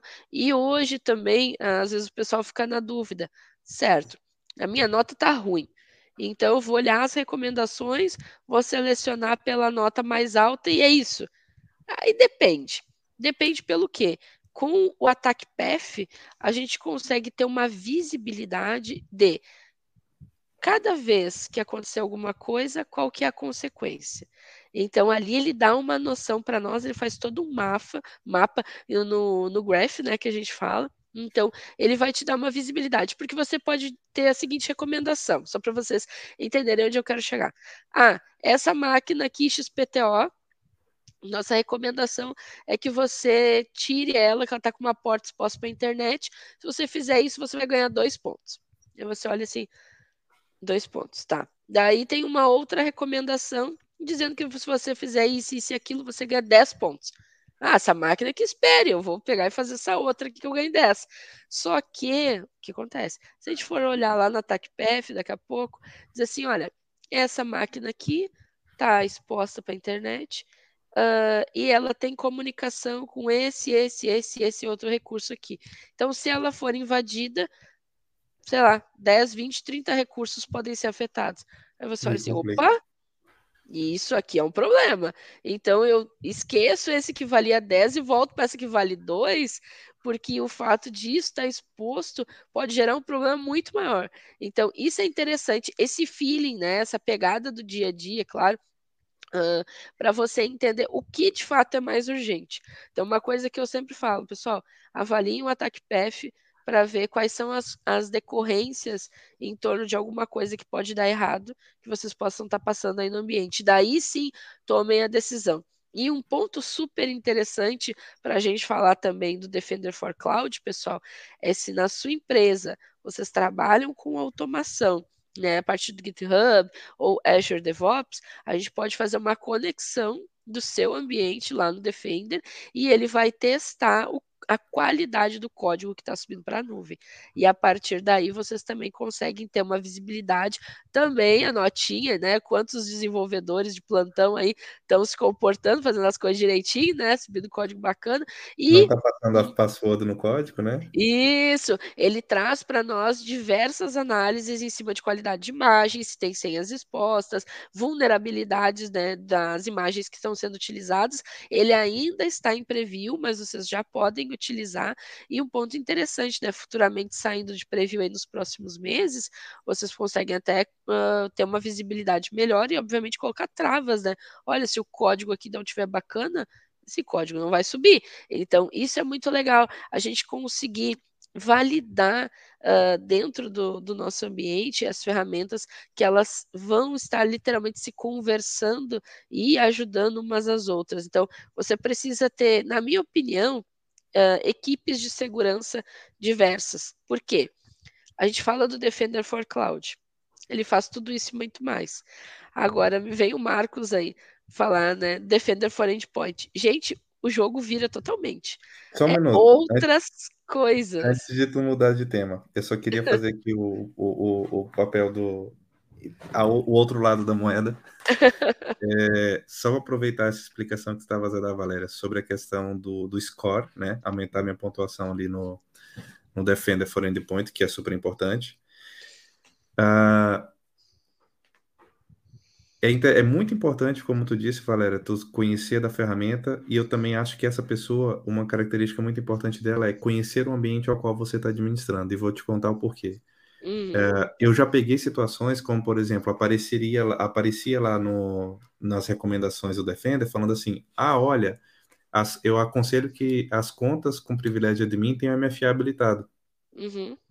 É, e todo mundo sabe que por default, pá, uma boa Sim. prática, todo mundo quer admin, tá. Aí, deveria. Deveria. Aí um cidadão abençoado falou assim: ia, não tem, pera lá, abriu o Azure falou: e por falar nisso, tem três contas aqui com privilégio de mim que não estão com MFA. E foi lá e habilitou. Só que na verdade eram três contas de serviço com privilégio de admin e que não dá para você meter MFA nela lá, senão você trava o que ela está fazendo. E foi o que aconteceu com o ambiente. Então, é importante que você pense que isso. Se é uma conta de serviço que precisa rodar com privilégio de administrator, ela não pode ter MFA. Outra coisa, contas Breaking Glass Account, também tu, não, tu tem que tirar o MFA dela. Uhum. Exatamente pela funcionalidade dela. Então, minhas, minhas, minha, a minha conta, que na verdade não, não, não vão ser várias, vai ser uma conta com Breaking Glass Account, você tem que cortar tudo que for tipo de bloqueio de segurança de MFA e tudo mais, porque ela é somente uma conta Sim. utilizada para você recuperar o ambiente. Então, conheça o ambiente de vocês antes de saírem ativando só porque sim essas features, mas obviamente, é, quanto maior for a tua pontuação, e aí eu aproveito para fazer um comentário aqui também, Valéria. Eu não sei como é que está isso no ambiente Brasil, mas a nível de Europa, já existem seguradoras é, solicitando para as empresas o score do Defender para poder uhum. ativar, ou melhor, para poder fazer um seguro. O que, que eu quero falar com isso? Empresas que sofrem é, crimes cibernéticos, sei lá, um ransomware da vida, algum tipo, é, e para evitar esse tipo de perca financeira que eles possam ter, eles fazem um seguro virtual, um seguro de cloud, vamos assim dizer, não sei como é que é o nome disso. E uma das coisas que a empresa faz é, tem Azure? Tem. Eu quero o Secure, o security Score para validar qual é o teu risco. Porque se o score for muito baixo, é, a seguradora não aceita fazer não vou, Não vou nem conversar com vocês. Exatamente. Eu não que sei loucura. como é que tá isso por aí, mas eh, por cá já existe esse, esse uhum. tema. É, é, eu não sei se aqui, devido ao LGPD, poderia solicitar isso, né? Uh, não, não sei se daqui a pouco não seria uma trava, mas daqui a pouco, em questão de auditoria, né, uh, querer comprovar que está sim, sendo seguidas as melhores práticas. Mas com relação a esses pontos, tipo, de olhar as recomendações e sair fazendo, uma coisa que eu gosto de comparar também é a parte de custos. Quem nunca, né, pegou e olhou uh, a parte custos quando a gente vai olhar as recomendações e pensa assim, ah, eu vou só clicar ali e vou dizer fazer, fazer, fazer. Não façam isso, pelo amor de Deus, porque só Sim. porque está licitado não quer dizer que é a melhor estratégia para sua empresa. E antes de seguir qualquer recomendação, é claro, eu tenho que entender o porquê. Até porque a gente tem ambientes diversos. E no caso do Defender for Cloud, a gente tem a proteção tanto para um ambiente nativo do Azure, você pode ter a proteção para um ambiente da AWS ou do GCP, porque ele é uma ferramenta multi-cloud, e também enxergar o seu ambiente on-premise. Isso através do Azure Arc. Ele vai fazer essa apresentação. O Azure Arc vai ser o nosso cupido, né? Então ele vai, vai, apresentar essas máquinas aqui ou recursos e a partir daí a gente vai iniciar a proteção. Então, pensem, né, com carinho, olhem direito, né, tudo que estão fazendo, mas claro, não deixem de tomar as decisões, porque é um ponto muito importante, né? Sim. Só para responder a pergunta aqui do Matheus, não, não é semanalmente, Matheus, é no momento de fazer o seguro e eu nunca tive essa situação, graças a Deus, mas obviamente eu acho que no caso de um, de um sinistro, vamos assim chamar, eles Sim. devem solicitar novamente o score para validar e perceber como é que tá, porque como a Valéria disse, esse score ele vai caminhando é. O que também é importante é comentar aqui com né? o pessoal, é, é importante comentar com eles também, Valéria, que essas, essas recomendações da Microsoft, da Microsoft são baseadas em é, machine learning, uhum. numa equipe de segurança da Microsoft, que eu esqueci o nome agora. É, é como se fosse um SOC, mas não é SOC que chama, que a Microsoft ah, tem, é, é sim, um, sim. uma equipe de segurança e tal, alguma coisa assim. É um, time, é, é um time global. Exatamente, em que eles ficam avaliando. E, pessoal, pensem assim: se vocês têm uma máquina exposta para a rua ou não, e algum atacante está tentando invadir a tua cloud para poder chegar lá, antes dele bater na tua porta, ele, ele tem que estar tá batendo na porta da Microsoft. E a Microsoft vai deixar passar se você tiver uma regra falando, não, a máquina está exposta para a rua com a porta, a porta é, 22 aqui, pode entrar dentro do Linux no SSH. É, mas a Microsoft conhece os IPs, conhece as regiões, os. IPs da onde que vem, que costuma dar muito problema. Olha, esses IPs daqui desse lugar é sempre ataque. Então, ela já tem essas informações, ela olha para dentro da casa, e aí, obviamente, tu vai ter um pedaço ali, né? Tu tem o teu tenant ali dentro, e ela vai lá e fala, pessoal, olha, eu aconselho vocês fazerem isso. Agora, quem quiser faz, quem não faz, vida que segue, né? É, daí a gente vai olhar também para uma série de coisas. Se você estiver olhando no âmbito de redes, a gente vai subir um pouco mais a, a lógica em cima de uma estratégia de Fire, própria, as próprias permissões de Network Security Group entre as redes, quem comunica com quem, eu tenho peering entre as minhas VNets ou não tenho, depois a questão das próprias máquinas mesmo, né? a gente vai ter o ideal em contexto de máquina, né, pessoal, já é bem conhecido, a gente não utilizar IPs públicos, a menos que seja um contexto onde eu preciso expor, do contrário, a gente vai usar o Bastion, né? Então a gente vai ter literalmente um jump server para fazer o acesso nesses hosts. Então a gente vai reutilizando né, contextos que já eram conhecidos no nosso tempo de on-premise, foi para a nuvem, só modernizou, trocou e botaram o um nome bonito. Mas a gente vai utilizar um Bastion. Ok, a gente já está utilizando as melhores práticas dentro do contexto de autenticação. Show de bola. Agora, dentro das, dos nossos próprios recursos, aí você pensa o seguinte: eu tenho histórias de account daqui a pouco que ele precisa estar tá publicado para a rua para receber atualização de uma aplicação ou para receber informações, de, sei lá, dos meus usuários, de algum projeto que a gente está fazendo. Né? Por exemplo, ah, eu criei aqui um chatbot e os usuários eles precisam mandar, sei lá, uma foto, mandar um comprovante de alguma coisa, e esse chatbot precisa fazer a leitura. Eu vou colocar isso né, para ele ser recebido dentro do Azure. Ok, então criei um storage account para receber esse, essas informações. Vai eu saber que tipo de informação, da onde que está vindo, qual é a qualidade disso aí, né? Se eu não vou receber um vírus, alguma coisa do tipo. Por isso que eu tenho que ter essa proteção, porque eu estou expondo o canal para a rua, né? Digamos que fosse a situação. Então aí o Defender também entraria de uma forma interessante, porque ele já vai proteger isso no contexto, né, de, de dados que estão sendo recebidos, fazer essa varredura. Então, por, pelo fato de, por mais que eu vou isolar essa camada que está recebendo, mas e se eu passar alguma coisa? Então eu preciso fazer um scan dessas informações. Então, cada tipo de projeto, ele vai requisitar de nós uma estratégia diferente. A questão é, os profissionais de segurança, eles precisam estar atentos a o que eu consigo fazer com o que eu tenho. E, obviamente, gente, eu já fiz algumas apresentações e às vezes o pessoal fala assim: ah, gostei muito dessas ferramentas e tal, agora me indica uma ferramenta grátis que faça a mesma coisa. Eu olho assim. gente. Que é um beijo ser, também? Vão se, é, vão se respeitar, né? Não, né, gente? Olha o trabalheiro que deu para desenvolver esse negócio aí. Aí você vem me dizer que quer uma ferramenta fácil de graça. Olha, nem injeção na testa ultimamente está sendo de graça. É, não é esse o contexto. A ideia é se a empresa está na nuvem, ela quer ter proteção, ela quer ter alta disponibilidade, ela quer ter todas as coisas que a nuvem oferta, vai precisar desembolsar uma grana aí. Até porque você vai precisar comprovar está seguindo melhores práticas. E lembrando novamente, a gente está falando aqui só da parte de usuários, que já é gigante, mais proteção de workloads, que é enorme também. A gente não caiu ainda diretamente nos dispositivos que o povo está usando. Dados. Por isso que eu falo. Porque, só para aproveitar esse, esse teu tema, uhum. Valéria, é, uma dica que eu, que, eu, que eu queria deixar também para o pessoal aqui é estudem um, um duas ferramentas, é, que é o Purview, ou Purview.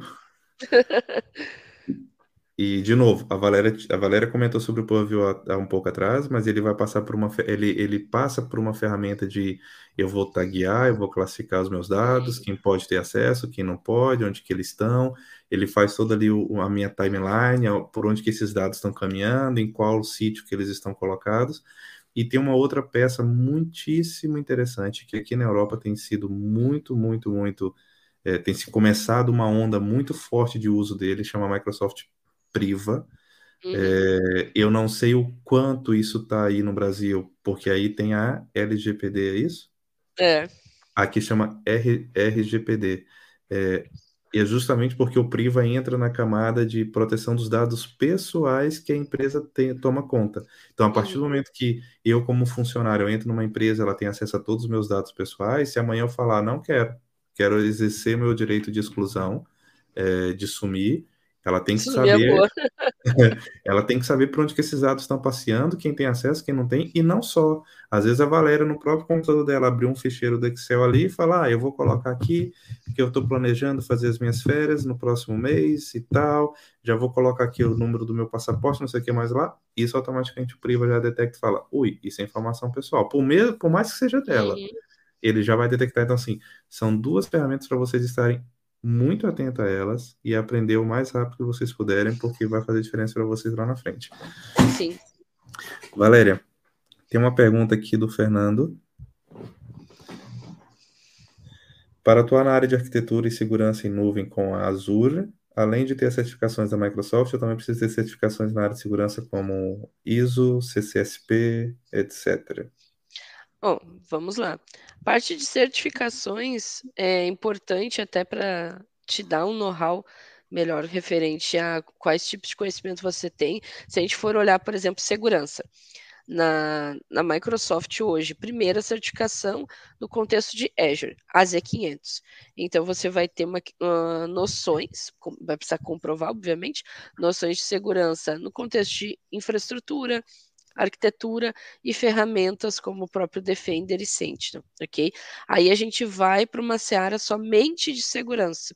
E a segurança, ela permeia muito entre a parte que eu faço e a que o Marcos faz, porque eu sou mais focada dentro do Azure e o Marcos é mais focado em dispositivos, mas é segurança do mesmo jeito. Só que ele, a gente tem, tem objetivos diferentes. O que a gente está olhando não é a mesma coisa ok? Então, por exemplo, a gente vai ter a SC 900 e daí por algum motivo a gente vai baixar, né, para 200, 300, 400 e 500. A SC 900 ela vai te dar uma ideia básica, assim como as outras certificações traço 900 de segurança. Ok? Você vai olhar tanto para o âmbito de nuvem, como também o âmbito de dispositivos. Você for fazer a SC 200, por exemplo, a gente vai estar tá falando principalmente de Defender, de Sentinel e Defender for Endpoint. Aí a gente vai pegar um pouco aqui e um pouco lá. Aí a gente tem esse C300, a 400 e a 500. Então aqui a gente vai olhar a parte tanto de identidade, ferramentas de segurança e vai olhar também para o 365. A minha pergunta é, dentro de Microsoft, você quer olhar para onde? Aí não me diga se eu quero olhar para tudo. Não, não, não olha para tudo, porque você vai não enlouquecer. E a gente já tá louco e não recomenda. Então, sério, não recomendo. A cabeça está explodindo. Por quê? O que, que acontece? Uh, por mais que a gente diga, ah, mas na minha empresa eu faço tudo, Uh, nem sempre fazer tudo é a melhor estratégia. A ideia é você, obviamente, focar naquilo que faz mais sentido para o seu profissional. Aí eu quero me especializar com a parte de dispositivos, já vai enlouquecer que nem o Marcos. Aí eu quero olhar mais para a parte da própria nuvem, aí entra para o meu, meu time tudo é segurança. Quando você fala assim de certificações, como a própria ISO, CSP, são certificações bem visadas de mercado e vai depender muito o tipo de empresa que você quer entrar. Por exemplo, eu quero ir para um lado governamental, quero trabalhar em um grande banco, ok? Ou uma empresa farmacêutica, área de saúde, um hospital. Então, é interessante dependendo do tipo de empresa que você está mirando. Eu vejo ainda como diferencial para as empresas de uma forma um pouco mais generalista as certificações de mercado. E daí você vê se dentro da empresa, né, onde você já está, depois de você já está trabalhando, aquilo faz sentido no âmbito de negócio. Porque geralmente quando você vai fazer algum tipo de auditoria, então você precisa ter conhecimentos específicos sobre aquele nicho de mercado. Agora, no trabalho do dia a dia, a gente está falando bastante dentro desse contexto de conhecer produtos e o que a gente consegue fazer com eles. Eu vou só fazer um, um adendo aqui, Valéria, na, no teu, na tua resposta. Concordo 100% contigo. É, acho que a gente tá. Eu, eu já tenho todas de segurança, tu também, tu conseguiu tirar todas, pois não? Eu não tenho a SC500. Eu tenho a Z500, a SC500 não tem. Ok. Eu já consegui É tirar, certificação, né? eu já consegui tirar todas e eu também, eu, eu sou do mesmo, eu, eu tô contigo. É, não tenta, não tenta, não tenta, não tenta. Porque tem umas que são muito boas, tipo a SC400 é fantástico, mas a SC300 ela é chata de se. Mas enfim, ah, o, o adendo que eu queria te fazer é, eu acho que nesse contexto de, de, de certificações Azure, Microsoft Azure, focada na segurança, eu acho que entre fazer uma ISO, uma S, ou alguma outra, eu acho que casaria muito bem uma MS700, não sei se tu vai concordar comigo, desculpa, a ah, Z700, Ah, esse, porque é a, é a da é, Network Engineer, Network, isso. porque eu acho que quem quer trabalhar Ela é com segurança, quem quer entender é, de segurança, a redes, a parte de redes é a base para se entender sobre segurança. Então, Sim, não se pode de- proteger aquilo que não se conhece, né? Exatamente. Então, eu acho que, que a parte do, da AZ700, Microsoft Certified é, Network Engineer, eu acho que ela faz todo sentido e casa muito bem aqui com esses temas. O Cláudio, o Mr. Cláudio, nosso mestre Cláudio do- das redes sociais, do Twitch, do YouTube, do LinkedIn, do Sertão vai, vai virar Sertão Cláudio. será Cloud. É, ele deixa uma pergunta aqui para a gente de quais as melhores estratégias para evitar o phishing. É, fala a tua resposta, depois eu completo aqui, Valéria. A primeira coisa é politizar os usuários, né? Já, e a gente pode trabalhar com alguns pontos. Primeiro, aquele velho discurso de não abrir qualquer e-mail, conferir os links, validar se o domínio é ele mesmo. A gente fala, fala, fala, entra aqui e sai pelo outro lado. Aí a gente vai para uma outra estratégia, né, de fazer os nossos queridos e-mails falsos e a gente descobre quem é que caiu na pegadinha do malandro e vai lá, né, puxar a orelha dessas pessoas. É um ponto. E, e encerrando, passar para Marcos, porque ele trabalha mais essa parte que eu, é não fazer isso uma vez na vida ou tá na morte. É fazer isso com bastante frequência.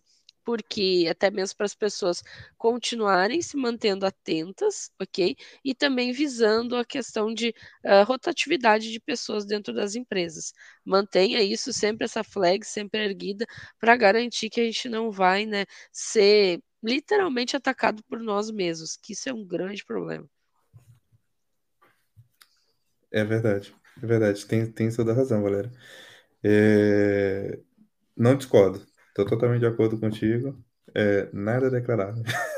É, mas falando sobre uma forma mais a, a, utilização das ferramentas, é, o phishing está diretamente ligado com o roubo de identidade, né? Então eu preciso que a pessoa clique em algum link, execute alguma coisa, vai rodar ali um script malicioso e eu vou conseguir roubar alguma coisa. A partir disso, eu tenho acesso à máquina daquela pessoa e eu começo um movimento é, lateral para poder descobrir aonde que eu consigo encontrar outra pessoa com mais privilégios, ou essa mesma pessoa já tem muito privilégio, eu consigo ir fazer o ataque Lascou. que eu quero.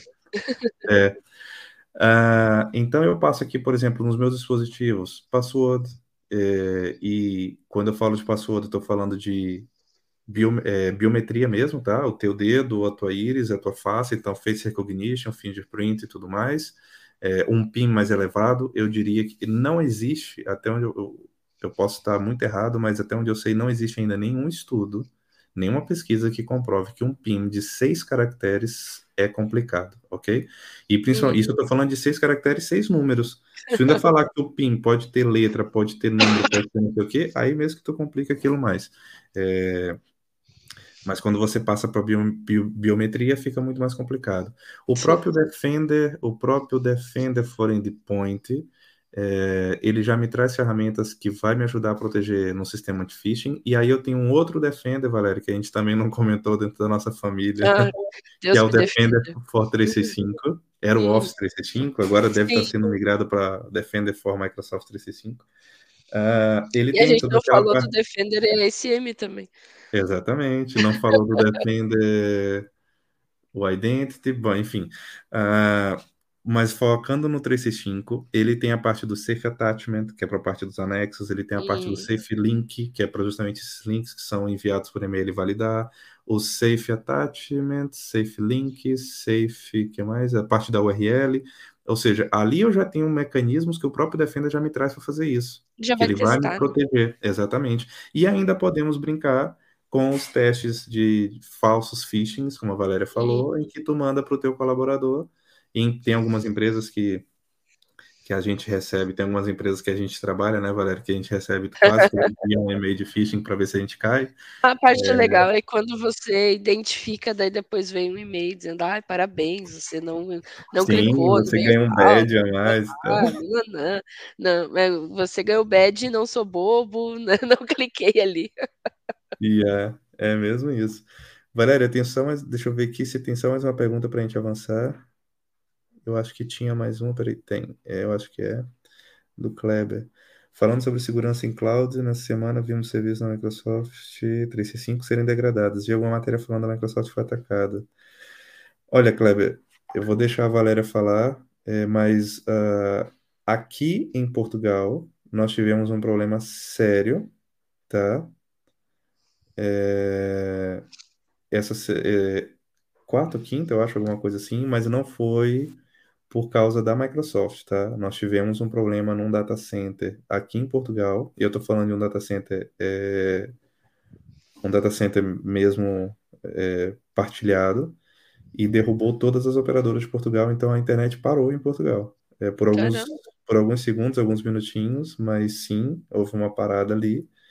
É, então, para quem teve por aqui, é, era um, servidor, era um data center da Equinix, ele passou por uma falha é, de energia, então ele parou e a internet toda deu uma banada, e de lá para cá, eu acho que isso foi na terça tarde, de lá para cá ainda tá um bocado assim, mais ou menos. Agora, a Microsoft eu vou deixar para Valéria. A Microsoft, nós tivemos um problema com o 365 essa semana, que a maioria dos usuários aqui na, na região do Brasil sentiu, outras regiões também, e foi publicado né, no próprio Twitter da, da Microsoft que foi devido a uma atualização, né? Outras coisas que possam ter acontecido eu não posso comentar, que eu gosto muito do meu emprego e eu quero continuar trabalhando lá.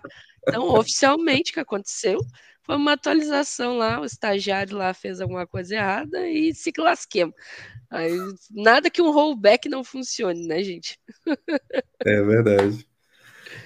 Bom, tocando o barco aqui, Valéria, o que mais que podemos falar? Ah, e eu queria fazer um comentário também aqui é, em relação a essa questão dos roubos de identidade. Deixa eu só ver se tem mais alguém aqui que fez alguma pergunta, Valéria. Ah, não, só tem um comentário do Matheus que é uma hora de live a mente já está quase com tela azul. Se preocupa não quando tu começar a, quando quando o trabalho começar a correr na área da segurança, tu vai ver o que é tela azul quase Verdade. que todos os dias. Ah, sem entregar, sem entregar muito a nossa a nossa a nossa idade, Valéria, mas na época que a gente começou a estudar e trabalhar, nós dois, que a nossa idade não é muito diferente, é, as pessoas que eram hackers ou que brincavam de ser hackers, eles simplesmente tentavam fazer um ataque, um brute force da vida, tentar invadir Uhum. o computador. Eles se preocupavam em ler alguma coisa sobre, Linux, principalmente Linux, né? É, ou ler sobre redes e descobrir um script, um, um, um exploit qualquer para poder invadir. E a gente sabe que isso evoluiu muito e que hoje em dia, é, normalmente, os hackers, é, eles não são hackers. Ou seja, ele vai numa deep web da vida, ele compra um pack ali que é só ele fazer um run, run, next, next, next, finish, ele está com, com um script malicioso, um vírus pronto para ser entregue, vai tentar fazer um ataque phishing com alguém, que seja até mesmo por SMS, que agora já evoluiu também para a questão do SMS. Sim. Olha, a sua fatura da Enel não está paga, clica aqui para gerar o boleto, tá, tá, tá, senão você vai ficar sem energia. Ah, e normalmente é assim, é uma mensagem para te causar medo, para te causar pânico, não pensa, clica, já clica logo aqui, resolve esse problema. Ah, por quê? Porque ele vai capturar essas informações e ele vai vender isso para alguém. Esse Sim. alguém vai usar aquele dado para vender para outro alguém. E aí nasce também uma cena muito interessante, pessoal, que é o seguinte: às vezes as pessoas, é, vocês veem manchetes no jornal, numa revista, alguma coisa assim do tipo de, ah, a empresa, sei lá, maior Big Tech caiu porque foi invadida. Tá, mas as outras empresas pequenas e menores, elas também são atacadas constantemente. E é muito interessante vocês tomarem cuidado com, às vezes, o teu ambiente, você, você se considera uma empresa pequena ou de médio porte, mas você tem que tomar cuidado que você às vezes interage com empresas de grande porte, você é um parceiro, ou você tem outros parceiros que trabalham contigo, caso você seja grande. E como é que está a segurança do outro lado da empresa também? As pessoas se preocupam com o patch do Windows, se preocupam com o tamanho da password, com a autenticação em multifactor, é, o, o Two-Factor Authenticator, o MFA, se preocupam com atualizações. Eu, olha, Valéria, eu lembro que é, eu tive numa empresa que eles, eles se preocupavam até com o telefone que a gente tinha. Hum. O, meu, o meu telefone pessoal, ele não podia ser inferior àquela que eles tinham estabelecido como, como limite. Sim. Por quê? Porque, por exemplo, é normal que se tu tem um Android ou um iPhone no modelo tal, tu já não pode mais usar o Authenticator. Tu, ó, eu Isso. lembro que recentemente eu falei com, a, com um colega meu dessa empresa passada que eu estava, é, e, ele, e ele falou assim: Não, eu não uso mais o Teams no meu telefone. Eu falei: Como assim? Ele falou: Não, cara, porque é, pelo compliance da empresa, a minha versão de Android já não roda mais, então eu não posso ter o Teams. E trocar no... de telefone. Exato. Mas isso é uma coisa que se faz bastante, tanto em itens de segurança, que a gente tem muito BioD, e a gente tem os dispositivos que são ofertados pela empresa. Então, se a empresa te deu o dispositivo, seja lá se é o notebook ou o celular, obviamente vai estar dentro de um padrãozinho. Agora, se a empresa autoriza você utilize principalmente celular, que é mais prático, né? Você vai utilizar o seu e aí vai ter a questão de criptografia e segurança somente nas aplicações da empresa, né? Que fique bem claro que a empresa não vai ter acesso a outras informações, seu WhatsApp ali, entre outros pontos, isso aí não entra dentro do, do contexto. Mas, obviamente, ela precisa garantir que vai ter segurança dentro dos aplicativos dela. Para ela conseguir fazer isso, você precisa ter um dispositivo adequado. Então, isso é bastante comum de acontecer e cada vez mais as empresas vão exigir, do contrário, elas não conseguem atender esse compliance de forma alguma. Né? Sim, senhora. E é interessante, como eu comentei sobre a questão do Purview e até mesmo do, do Entra, a questão do Defender, é, como tu tinha falado, Valéria, uh, nós estamos caminhando hoje para um, um mundo, para um mercado, no qual uh, o 5G veio com força. Uhum. A questão do IoT ganhou ainda mais força por conta do 5G. Sim, e sim. a segurança em cima desses dispositivos, se eu quero ter uma cidade inteligente, vamos assim dizer, uma cidade interconectada, em que as coisas vão falar com as coisas, é, o centro de tudo isso é a identidade. Então, sim, eu acho que o foco hoje nosso na segurança aqui é justamente proteger a identidade e proteger o dispositivo que a pessoa tem. A partir uhum. desse momento, ele vai cair dentro da minha nuvem já protegido, e eu, eu, eu quero acreditar que a equipe aplicacional, a equipe de infraestruturas, é, já deixou todos os workloads protegidos, seja com Firewall, com AF, com NSG, com Front Door, com, enfim, é, com baixa é, e a gente vida. vê muito ferramentas. Hoje, uh, gente teve o build, né? Foi semana passada, retrasada. Uh, o build ele é muito focado para ambientes de desenvolvedores, mas ele também trouxe muitas novidades para pessoas que trabalham também com segurança e também focados em infraestrutura. E o mundo dos copilotos, até fiz uma live ontem com um colega da empresa também falando sobre isso, é a nossa nova realidade. Então, pessoal, a gente vai ter Copilot dentro do Windows. Né? Olha o nível que bom nível que chegamos, meu bem. Então, assim, Agora assim, o Jarvis, o Jarvis está dentro do computador, né? Então o negócio tá, tá se fazendo sozinho, né? Daqui a pouco, se ele fizer meu serviço, aí eu vou começar a ter um problema, né? Mas enfim, a gente vai ter uh, uh, ferramentas de Copilot desde a parte do 365 para ele criar ali apresentações, escrever e-mail para mim, fazer ah, o que, que foi o resumo da reunião que eu participei, etc e tal. Isso vai ser uma otimização muito grande na questão de serviços e também no nosso dia a dia. E não é uma um ponto, assim, uma flag que eu quero levantar aqui, que ele não é voltado só para: "Ah, eu não trabalho com inteligência artificial, não preciso olhar para esse negócio". De jeito nenhum. Gente, todos nós precisamos olhar para isso, porque assim, o principalmente quem trabalha com ferramentas nativas Microsoft, Copilot vai estar inserido na nossa vida. Ele já está sendo disponibilizado, tudo é uma questão de tempo até estar tá, né, no famoso GA aí que a gente fala, mas estejam atentos às mudanças que ele vai nos ajudar muito no dia a dia e é aquela coisa, quem se especializa primeiro se valoriza primeiro. Chat GPT é parte do processo, né? Já nos ajuda em muitas coisas, mas Sim. o mundo dos co-pilots vai ser uma coisa que vai ter que fazer parte do nosso dia a dia.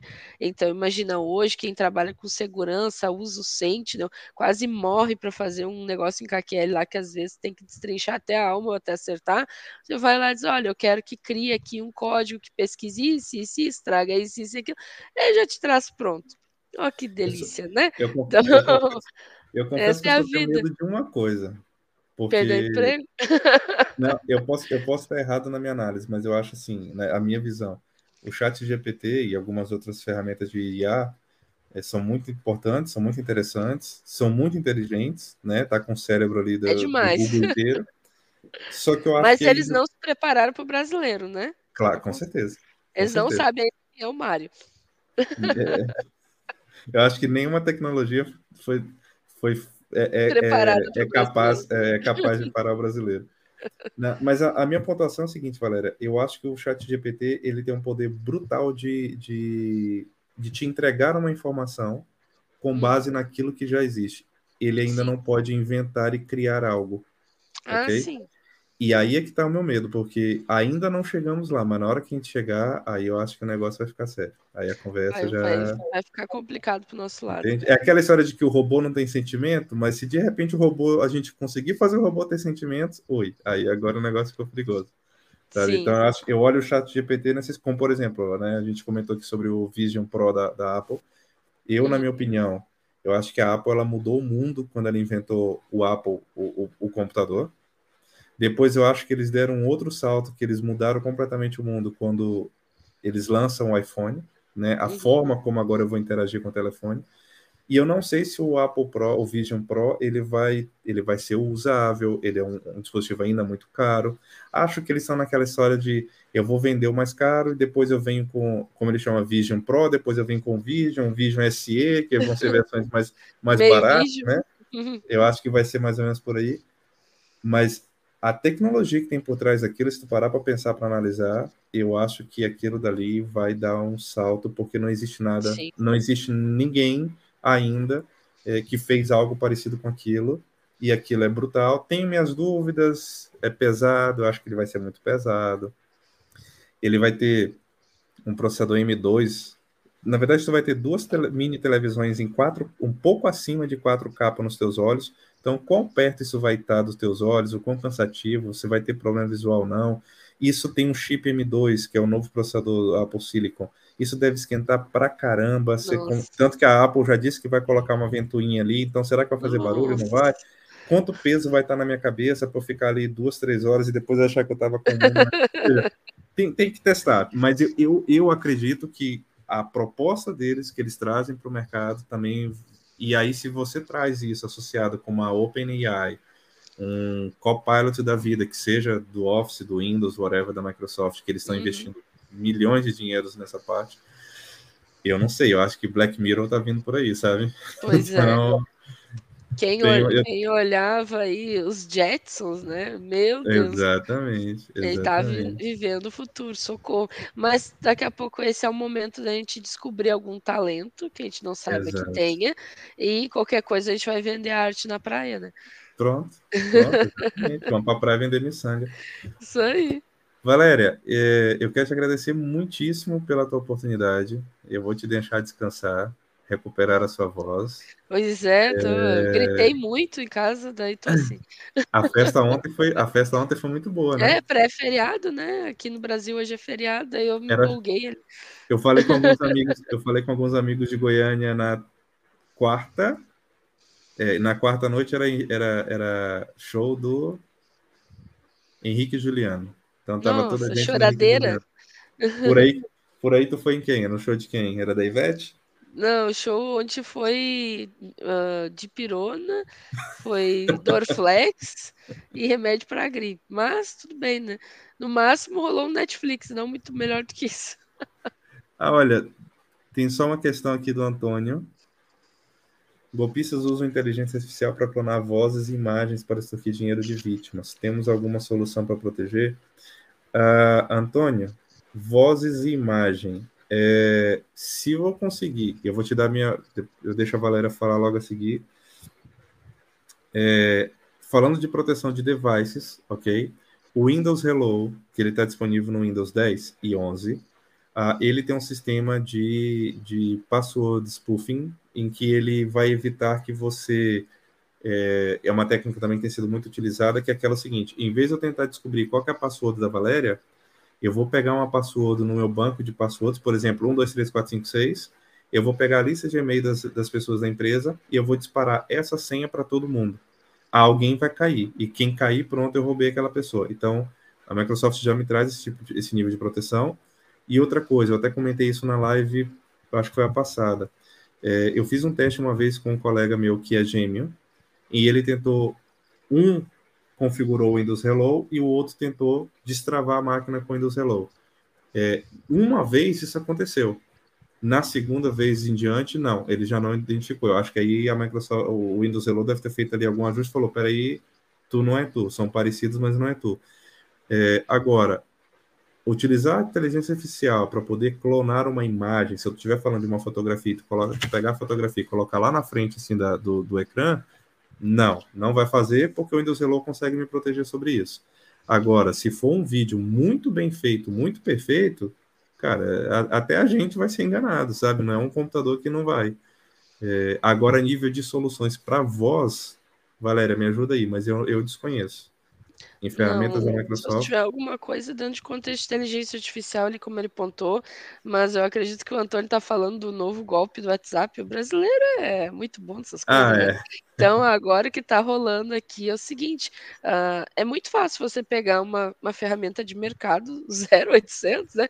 Qualquer aplicativo hoje que você acha na Play Store faz isso, de você pega, insere alguns um, minutos de voz, você pode pegar até um áudio do WhatsApp que a pessoa te manda, e Sim. ele pega aquele áudio e te devolve, você escreve, olha, eu quero que você escreva isso, isso, isso, usando essa voz. Então a gente já tinha assim o golpe do WhatsApp aqui, muito comum. Ah, aqui, fulano, perdi meu telefone, tô mandando mensagem de número de outro, não sei o que, não sei o que. Esse já tá, já tá bem batido. Aí agora você recebe um áudio de um número que você não, não tinha ali salvo, só que o áudio é de uma pessoa que você conhece. Ô, fulano, eu só tô te mandando um áudio aqui é, de um celular de uma outra pessoa, perdi meu telefone não sei aonde, pode me mandar um dinheiro aqui, etc e tal. E você pensa, pô, fulano tá me mandando um áudio. O áudio eu confio né? E daí você Mande pega, vai lá, manda lá o tal do Pix ou alguma coisa do tipo e lascou também. Então, por isso que eu falei, não tem inteligência artificial preparada para quem quer passar perna em alguém. A questão é, a gente precisa sempre ter uh, as guardas levantadas, né? Que pode acontecer. Duvide sempre antes, né, de cair em alguma coisa do tipo, principalmente assim por mensagem, seja ela de texto, mensagem no WhatsApp ou até mesmo para quem usa o Facebook está meio parado, mas tudo bem, ainda tem bastante gente que usa, mas aí a gente olha muito para um contexto empresarial a gente vai estar tá falando na parte de autenticação. O que vem para essas outras coisas seria ferramentas de mercado, mas não necessariamente uma ferramenta da Microsoft, por exemplo. Ok, muito bom.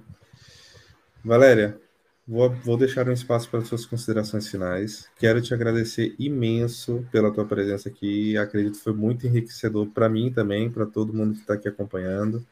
É, eu eu, enquanto tu fala os teus agradecimentos, eu vou tentar pegar aqui o teu o link da tua rede social do LinkedIn. Ah, pega lá do Linktree, lá tem. Pessoal, muito obrigado pela presença de vocês. Eu espero que todos os pontos aí que a gente abordou tenha literalmente lhe deixado meio doido, porque esse era o propósito. Então, se, se você ficou ali na tela azul, tá tudo certo, era esse mesmo objetivo. Pensem o seguinte: Trabalhar com ferramentas de segurança, independente se a gente está falando de Microsoft, AWS, GCP, whatever, como o Marcos gosta de falar, a gente está pensando em estratégias e produtos. Então, você precisa conhecer, obviamente, da estratégia e se adequar à nuvem pública que a sua empresa está utilizando. E daí você vai, obviamente, mergulhar nos produtos. Pense, segurança nunca é uma coisa 100% garantida. E a gente precisa pleitear isso entre diversas áreas. Então a gente vira necessariamente um evangelista da causa, né? Tentando ali trazer a paz entre os setores, porque isso não é uma coisa muito fácil, mas também a conscientização das pessoas como um todo. E com certeza não é um trabalho fácil, não é o trabalho de uma noite, mas vale a pena. Sempre que alguém reclamar para você, ah, mas isso é difícil, ah, mas essa ferramenta é cara, ah, isso dá muito trabalho, gesticule da seguinte forma: se esse produto ou serviço ficar fora por um dia, qual o grau de prejuízo da nossa empresa? Aí depois a gente volta para conversar. Então, isso com certeza seria uma boa justificativa para a adoção de algumas ferramentas. E, claro, Conte sempre conosco aí para estar tá trazendo cada vez mais informação, conhecimento e mais lives aí para ajudar vocês a alcançarem seus objetivos dentro da área de tecnologia. Valéria, muitíssimo obrigado. Pessoal, obrigado a quem esteve aqui até agora. Sigam a Valéria lá no, no LinkedIn, no canal da Cloud, o YouTube dela do canal da Cloud também, tá bem? E Valéria, se inscreve, dá um like aqui no vídeo Exatamente. e não deixe de se inscrever no canal do Marcos, hein? É muito importante sabe? Para as pessoas poderem me achar e depois, quando digitar canal Marcos Vinícius, não ficar lá Isso procurando aí. 300. Folha, folha, folha, folha, folha, folha. É, muito obrigado pela presença de vocês. Até a próxima. A, a Valéria tem lives às quartas no canal da Cloud. Isso. As minhas estão sendo às quintas. É... Pode acompanhar os dois, sem problema Exatamente, nenhum. assiste a Valéria na quarta, assiste o Marcos Quarta-feira que vem, às 20 horas, inclusive, eu vou trazer uma colega que é da área de ESI da Microsoft, a Victoria Vasconcelos, e a gente vai fazer um super dump aí da AZ104. Você que está estudando para essa prova, não pode perder. Oh, isso aqui é. Uhum. Pessoal, muito obrigado. Um abraço, até a próxima. Valeu. tchau. tchau. tchau.